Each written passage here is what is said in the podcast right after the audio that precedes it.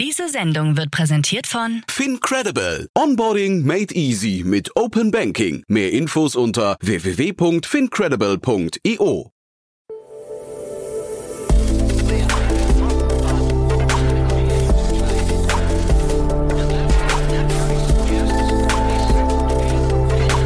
Startup Insider Daily. Investments und Exits.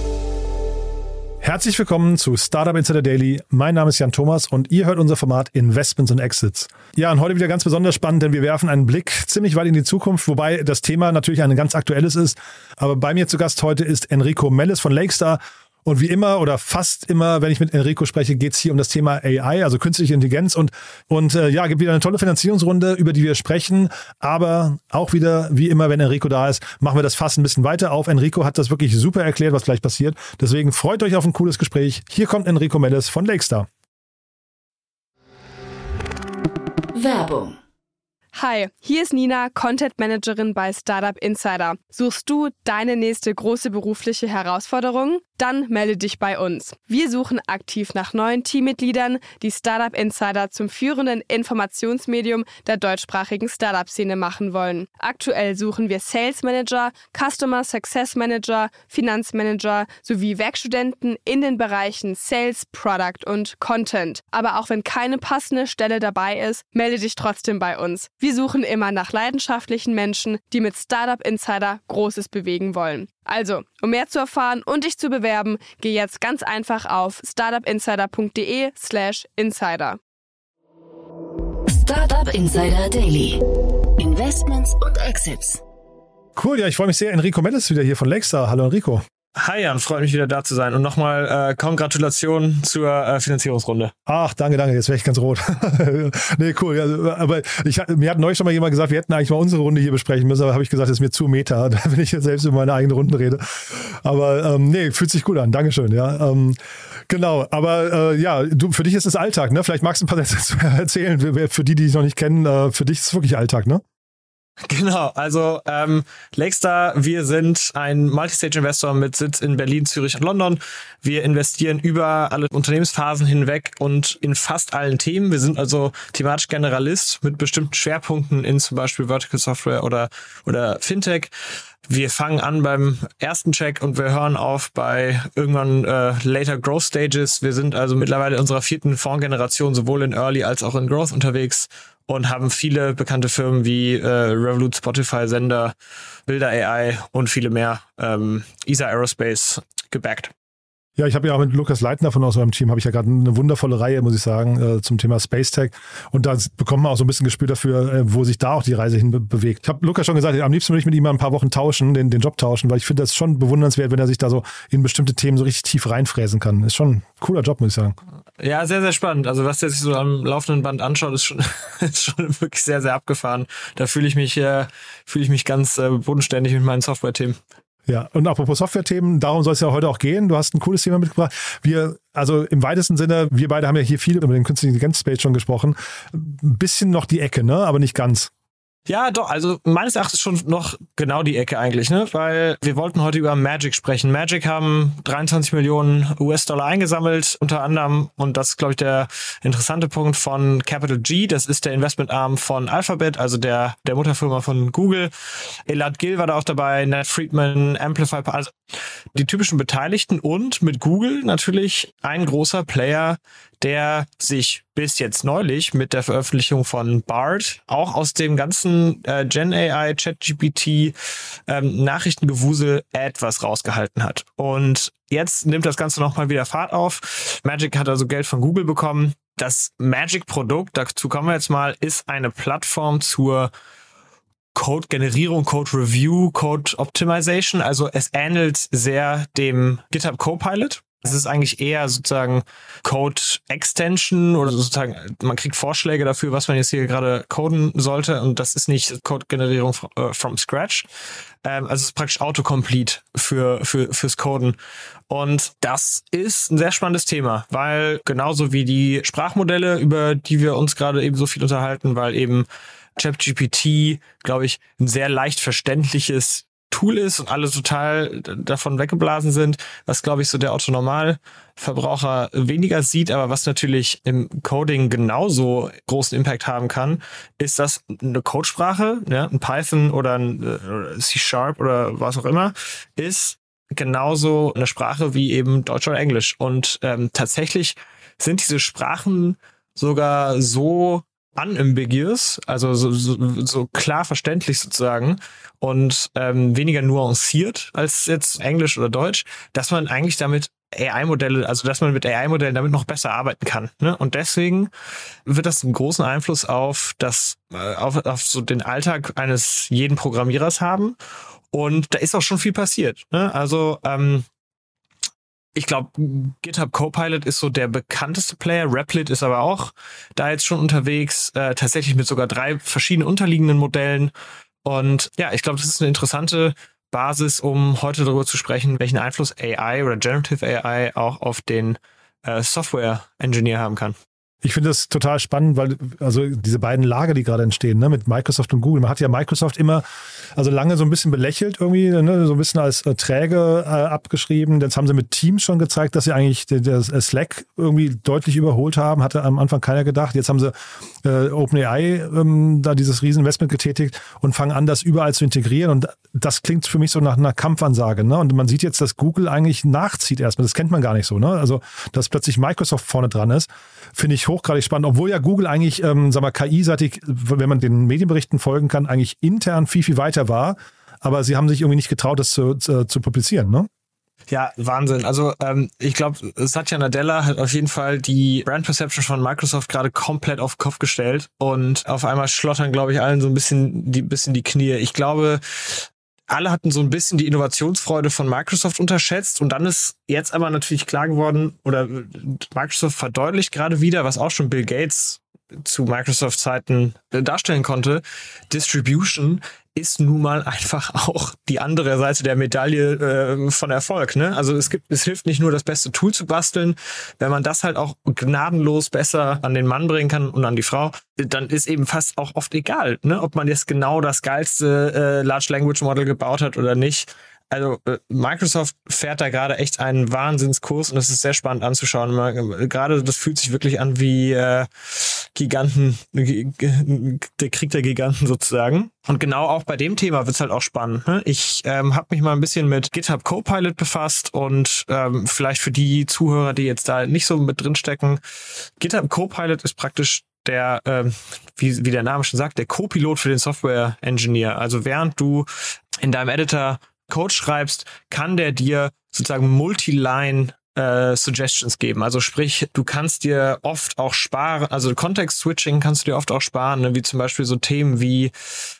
bei einer äh, API, in welcher Reihenfolge irgendwelche Parameter da reingepackt werden müssen. Das muss man dann oft nochmal nachschauen. Geht man zurück in die API-Dokumentation. Also man kommt so ein bisschen aus dem Flow raus. Und weil das oft einfach eher sozusagen so auswendig Lernprobleme sind und nicht so sehr eigentlich die Kreativität des, äh, des, äh, des Entwicklers verlangt, sind das halt Aufgaben, die man sehr, sehr gut mit einem, einem Large Language Model ähm, nicht automatisieren kann, aber sozusagen unterstützen kann. Ne? Und interessanterweise die Entstehungsgeschichte von dem äh, von, von dem Problem oder von der von dem Produkt zeigt eigentlich so ein bisschen auch, wohin die Reise geht. Und das fand ich echt spannend. Äh, Jan, weißt du, was ein Seed Vault ist? Ein Seed Vault? Mhm.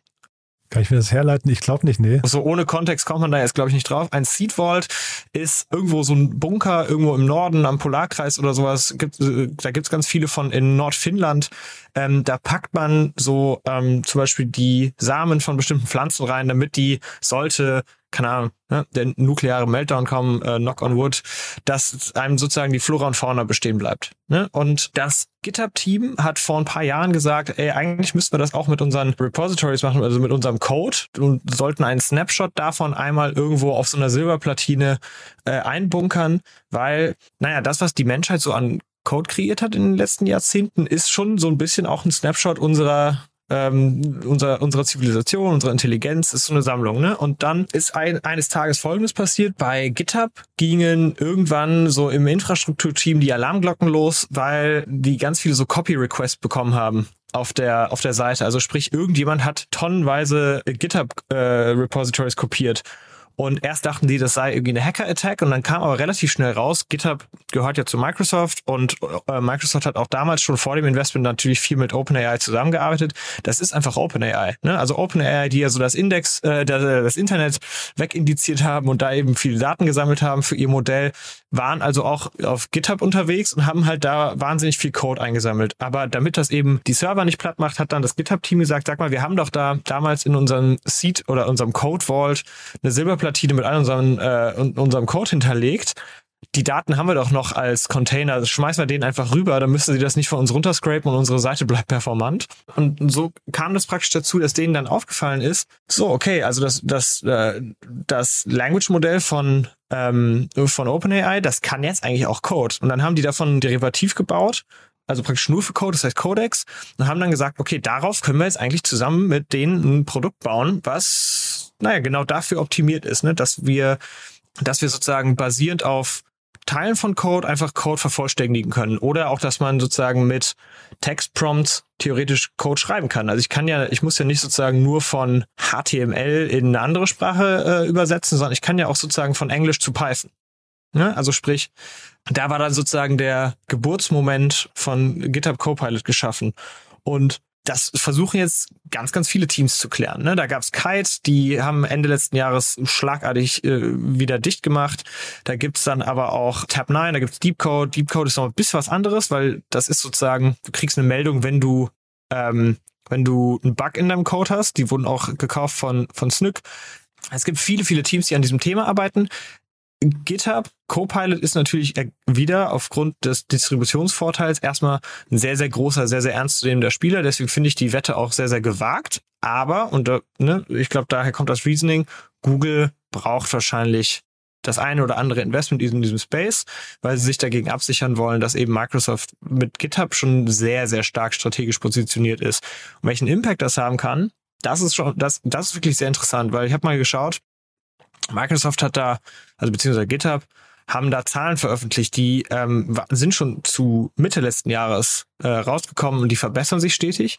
Aber damals kamen die Daten zum Vorschein, 100.000 Developer, die GitHub Copilot verwenden, haben 35 Prozent, dann wurde das irgendwann korrigiert auf 40 Prozent, haben 40 Prozent ihres Codes direkt von Copilot übernommen. Ehrlich? Das ist ein 40% Productivity Increase, ne? Also das ist nicht mal so, wir haben ein paar Stündchen im Monat mal sozusagen abschaben können und sind jetzt irgendwie produktiver, sondern das ist halt die, fast die Hälfte der Arbeit. Ne? Das gibt's doch gar nicht, oder?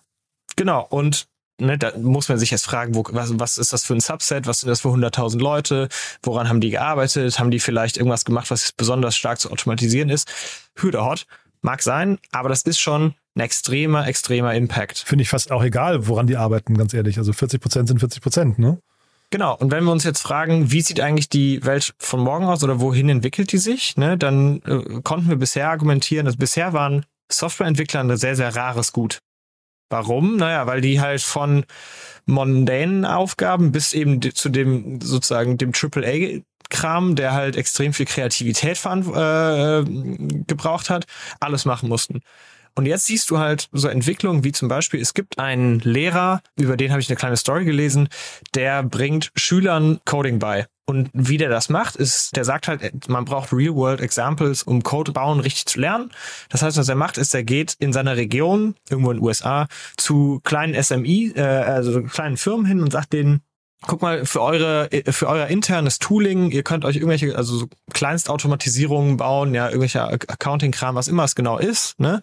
Ich mache euch das umsonst, aber dafür stellt ihr das Problem sozusagen meinen Schulklassen zur Verfügung, ne? Und dann arbeitet er mit Schulklassen dran. Diese Schulklassen setzt er praktisch von Anfang an schon mit GitHub Copilot vor das Problem und so lernen diese Schüler nicht nur sozusagen sehr viel schneller das Programmieren, sondern die kommen auch direkt mit einer sehr, sehr modernen Engineering-Weise in Kontakt und den richtigen Toolstacks und so weiter und sind nicht so sehr von einem typischen Schulproblem geplagt, nämlich dieses, du lernst was und das, bis du es gelernt hast, ist es schon wieder out of date, sondern du bist eigentlich relativ am Zahn der Zeit dabei ne? und lernst halt Real-World-Examples aufzubauen. Und alle diese Fälle werden halt möglich. Und je besser alle diese Software wird, desto eher können sich Developer darauf konzentrieren, etwas zu bauen, was auch sozusagen ho, also was der spannende Teil sozusagen der Arbeit, ne? Dass sie sich darauf konzentrieren können, die kreativ anspruchsvollen Themen zu machen und sich nicht um Syntax oder ne, wie ich eben schon gesagt, irgendwelche API-Geschichten, Parameterordnung oder sowas, äh, äh, um sowas kümmern zu müssen. Und das ist ein enorm wichtiger Schritt für die Beschleunigung der Digitalisierung im Allgemeinen. Deswegen sind diese Tools natürlich gerade so heiß im Kommen und deswegen versucht da jeder große Player von Google bis Microsoft seine Wetten zu setzen. Es gibt natürlich auch Schwierigkeiten, aber so viel erstmal zu meinem Monolog, warum das spannend ist. Mega spannend. Also wirklich ganz großartig. Auch, auch, toll, dass du da so reingelesen hast, finde ich, weil das sind ja, sind ja krasse Beispiele, finde ich, äh, oder Impulse, wohin sich die Welt jetzt entwickeln kann. Ne? Ähm, aber du sagst jetzt gerade große Wetten, ähm, 23 Millionen Dollar. Kannst du das Investment nachvollziehen? Also wäre das jetzt so aus eurer Sicht etwas, wenn da jetzt jemand angeklopft hätte, hat gesagt, wir, wir wollen jetzt das ungefähr gleiche, was Microsoft mit Copilot und, und GitHub macht, wollen wir auch nochmal machen äh, und, und quasi hoffen darauf, dass die Alternative auch zündet. Dafür hätten wir gerne 23 Millionen Dollar. Ist das eine Wette, die man eingeht? Ja, genau. Also es hängt so ein bisschen von den, von den äh, Umständen ab. Also dass das jetzt hier in diesem Fall Google macht, da wird auch ein strategisches Interesse und auch ähm, in dem Setup steckt mit Sicherheit schon eine ähm, strategische Zusammenarbeit auch mit drin. Ne? Warum? Naja, es ist eben relativ schwierig, noch gegen die riesigen Modelle anzukommen und daraus aus dem Stand halt was Besseres zu bauen. Ne? Also du kannst natürlich argumentieren, ich setze mich auf ein äh, OpenAI Codex auf und dann mache ich einfach besseres Feintuning für ein bestimmtes Problem, ne? aber dass du jetzt bei Null anfängst und dann nochmal äh, konkurrierst mit einem mit einem OpenAI oder, ne, oder einem oder einem DeepMind, boah, das finde ich, also das ist einfach sehr, sehr schwierig, weil du da, das ist ja purer Balance-Sheet-Kampf mittlerweile. Ne? Und ähm, deswegen ist das jetzt nicht für uns jetzt mal so im trivialen Sinne ein interessantes Investment, außer wir würden eben in so einem Investment zusammen mit einem strategischen Partner auch einen Weg sehen, warum das funktionieren kann. Jetzt ist Google natürlich aktuell wahrscheinlich auf dem, auf dem Trichter, erstmal mehrere Wetten zu platzieren, weil sie das Problem ja auf jeden Fall gelöst kriegen müssen. Ne? Der, der große Elefant im Raum ist eben das bereits erwähnte Copilot und Copilot wurde auf öffentlichen, also auf öffentlichen Code trainiert und ähm, wie, wie eben genannt, ne? also sozusagen das, der GitHub-Code und das Magic Team sagt jetzt eben, dass sie mit einer neuen neuronalen Netzwerkarchitektur, die das hundertmal besser kann, als ein Transformer, also Transformer sozusagen das äh, entwickelte Modell, ne, das ist sozusagen die Architektur für Large Language Modelle. Die wollen da eben sozusagen was Neues bauen, was das hundertmal besser kann.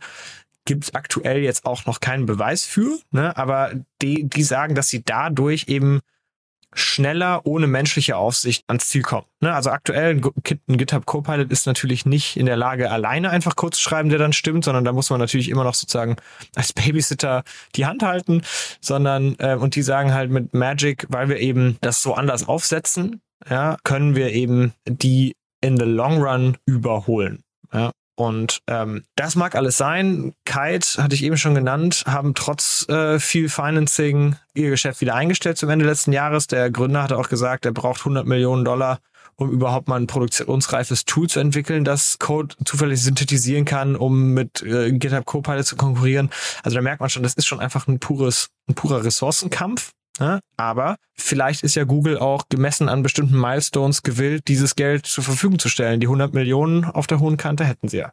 Wir haben vor, vorhin kurz gemutmaßt, ob der Gründer möglicherweise Deutscher ist, ne, vom Namen her. Ähm, wahrscheinlich ist er Österreicher, aber ich habe jetzt nochmal geguckt parallel. Hast du dir mal den Cap Table angeschaut, wer da noch drin ist? Äh, nee, habe ich tatsächlich eben so schnell auf dem Fahrrad nicht mehr geschafft. ja, das ist spannend. Äh, Tenix Founders, ja, ist da mit drin. Ah ja. Ja, ich weiß nicht, ob jetzt diese Runde oder die davor und Florian Huber, das ist der, der Gründer von United Domains.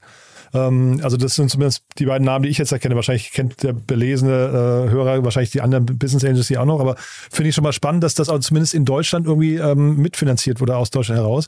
Klingt mega spannend, weil das, also ich, wie gesagt, ich kann überhaupt nicht be beurteilen, ob das überhaupt eine Chance hat, sich da durchzusetzen, aber ich finde das Szenario, was du gerade aufgezeichnet hast und vermutlich auch dieser Wunsch, dass man nicht immer nur einen Player am Markt haben möchte ähm, und dann irgendwann so, so, so irgendwie, äh, ja, ich weiß gar nicht, so Abhängigkeiten wieder entstehen, ich kann dem Ganzen ganz, äh, bis hierher schon folgen, ne? Oh ja, das äh, ja absolut. Und ich glaube, dann hast du schon den ähm, den nächsten Gast für dein Special gefunden. Ne? Musst auf jeden Fall mal schauen, ob du einen der genannten Teilnehmer äh, da dazu motiviert bekommst, mal darüber zu sprechen. Ja, ich glaube, Erik Steinberger hat mir vorhin gesagt, ne? heißt er, glaube ich, der, der Gründer. Also möglicherweise Eric Steinberger, vielleicht ist es auch USA, aber mal gucken. Also das äh, klingt auf jeden Fall super spannend. Ähm, nach vorne raus, ähm, also man merkt jetzt auf jeden Fall, dass diese Märkte ähm, alle, über die wir bis jetzt gesprochen haben, in so rasanter Entwicklung gerade sind, in so, so krasser Veränderung. Ähm, ich weiß nicht, kannst, kannst du Schritt halten? Also ich langsam nicht mehr, weil ich, ich habe auch, ich, ich nutze gern TikTok für, für solche inspirativen Videos und der Algorithmus von TikTok hat sowas von verstanden, dass ich AI-Themen mag und ich habe so das Gefühl, jeden Tag kommen drei neue Tools raus, die man sich mal angucken müsste. Ja. Ja, also es, es, es ist und bleibt ein sehr, sehr spannender Markt. Es passiert sehr, sehr viel. Ich glaube, aktuell ist auch noch zu früh zu sagen, wie sich das entwickeln wird. Ne? Also ich glaube, der erste, der erste Impact war, oh Gott, es ist das neue, neue Krypto. Alle sind losgerannt, haben ihre Twitter-Bios geändert und dachten jetzt, sie sind jetzt der nächste Gen AI-Investor. Jetzt ist klar geworden, hm, doch voll schwierig, diese Modelle zu bauen. Dann, dafür braucht man doch irgendwie viel Geld und äh, OpenAI und so weiter sind ja doch alles schon weit. Vielleicht kann ich ja einen Application Layer drüber bauen. Jetzt ist irgendwie Jasper zum Beispiel so der große Case gewesen. Dann ist aber jetzt klar geworden, ja gut, das, was Jasper kann, kann jetzt irgendwie schon auch jeder andere auch, der, der die IP, API benutzt. Also ich glaube, mehr und mehr kommt schnell, also wird schnell klar, dass es nicht unbedingt, also nicht endlos viele Cases gibt, in denen es für VCs zumindest, ja, aus VC-Sicht jetzt, ähm, Sinn macht, eine Standalone Company zu finanzieren, ne? sondern in vielen Fällen ist es so, ja, Gen AI oder wie auch immer wir es nennen wollen, ähm, ist eine Technologie, eine Technologieentwicklung, äh, die natürlich aufgrund der Basis, aufgrund der Art, wie diese Foundational Models gebaut sind, nämlich in erster Linie mal API, ähm, API fokussiert, dass da halt auch jeder ran kann. Ne? Also Notion AI mal als Beispiel hat jetzt wahrscheinlich so ziemlich jeden Competitor, der dachte, ich baue jetzt Notion, aber mit AI äh, von null auf irgendwie platt gemacht. Ne? Und ich glaube, deswegen wird sich jetzt zeigen, in welchen Fällen ist das nicht möglich. Wir werden bestimmt viele Vertical Software Spezialisierungen sehen. Ne? Also zum Beispiel auch, ja. mal. Mhm.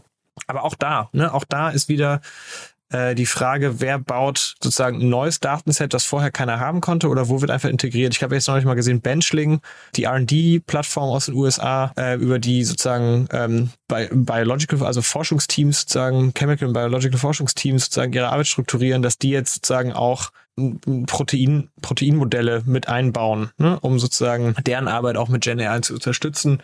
Die sitzen natürlich auf einem riesen Datenschatz, den sie halt leveragen können. Wenn du jetzt von Null anfängst, ist das wahrscheinlich dann wieder weniger spannend. Deswegen, äh, es gibt ein paar Fälle, ne, also Medizin ist sicher einer, gerade in Europa, wo Datensets sehr, sehr schwierig zu bekommen sind, wo vielleicht ein Standalone-Player gebaut wird. Gibt es auch schon bestimmt interessante Teams, sage ich jetzt mit dem Augenzwinkern, äh, die da schon dran arbeiten. Aber äh, ja, es bleibt super spannend und es ist in Bewegung und deswegen ähm, müssen wir dann eigentlich jeden Tag die, äh, die News immer lesen morgens, bevor es zur Arbeit geht. Und trotzdem, ich glaube, das Gefühl ist nicht falsch, dass eigentlich jede Branche betroffen sein wird. Ne? Ich glaube, das merkt man jetzt gerade. Es kommt hier wieder so quasi so, wenn du sagst 40 Prozent mehr Leistung oder äh, mehr äh, Effizienz, das ist ja schon irgendwie echt eine, und möglicherweise noch gar nicht das Ende der Fahnenstange, aber das ist ja jetzt schon irgendwie eine krasse, krasse Hausnummer. Wir sehen das gerade im Musikbereich, dass da plötzlich Musik geschrieben wird oder also nur auf, aufgrund von Spracheingaben. Wir sehen es jetzt gerade im Videobereich, weißt du, also ähm, ich bin sicher, alles, was irgendwie so rund um äh, Rechtswissenschaften, ne, so, so Anwälte und solche Geschichten, Buchhaltung. Also es gibt so viele Bereiche, wo man das Gefühl hat, das geht jetzt alles richtig los. Und ich glaube, perspektivisch wird dann halt jeder so seinen kleinen Assistenten haben. Ne? Also so verstehe ich diese, diese neue Welt. Also gar nicht das Wegrationalisieren, sondern eher das Ergänzen und effizienter machen, wie wir es auch gerade hier bei, bei äh, GitHub hatten.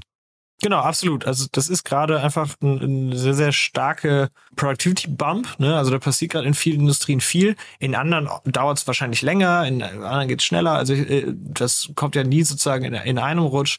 Aber gerade auf jeden Fall eine sehr, sehr spannende Zeit, sich in, in, in Tech und drumherum sozusagen zu bewegen, weil einfach, ja, gerade ändert sich die Welt in großen Schritten. Mega cool. Schönes Schlusswort. Enrico hat großen Spaß gemacht. Jetzt hast du gerade eben noch gesagt, augenzwinkernd. Ähm, das heißt, ihr steht vielleicht in Kontakt oder zumindest äh, vielleicht nochmal der Aufruf, mit wem möchtest du denn in Kontakt stehen? Ach, also wir freuen uns über jeden Gründer, der äh, Finanzierung für seine Firma sucht, der sich bei uns meldet. Wir wünschen aber unseren natürlich existierenden Portfolio-Companies auch äh, viel Erfolg bei dem, woran sie gerade arbeiten. Ich glaube, daher kann man das Augenzwinkern. Du, dann lieben Dank und bis zum nächsten Mal, ja? Alles klar. Danke, Jan. Bis dann. Werbung. Hi, ist Paul, Product Manager bei Startup Insider. Willst du wissen, welche Startups aus Hamburg, Mannheim oder vielleicht auch Bielefeld sich mit künstlicher Intelligenz beschäftigen? Oder wie zum Beispiel das Portfolio von Earlybird oder HV Capital aussieht? Entdecke all das und noch viel mehr auf unserer Plattform.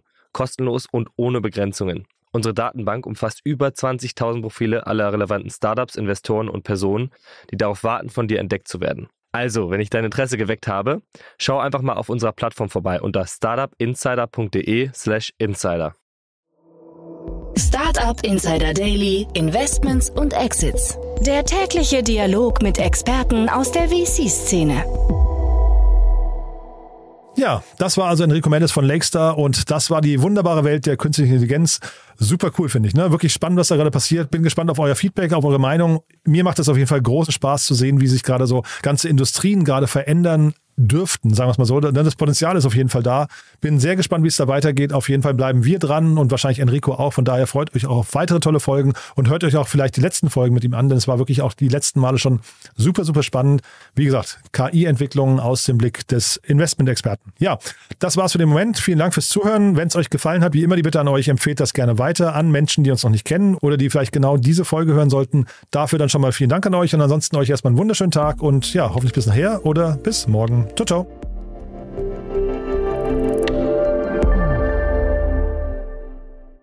Diese Sendung wurde präsentiert von Fincredible. Onboarding made easy mit Open Banking. Mehr Infos unter www.fincredible.io.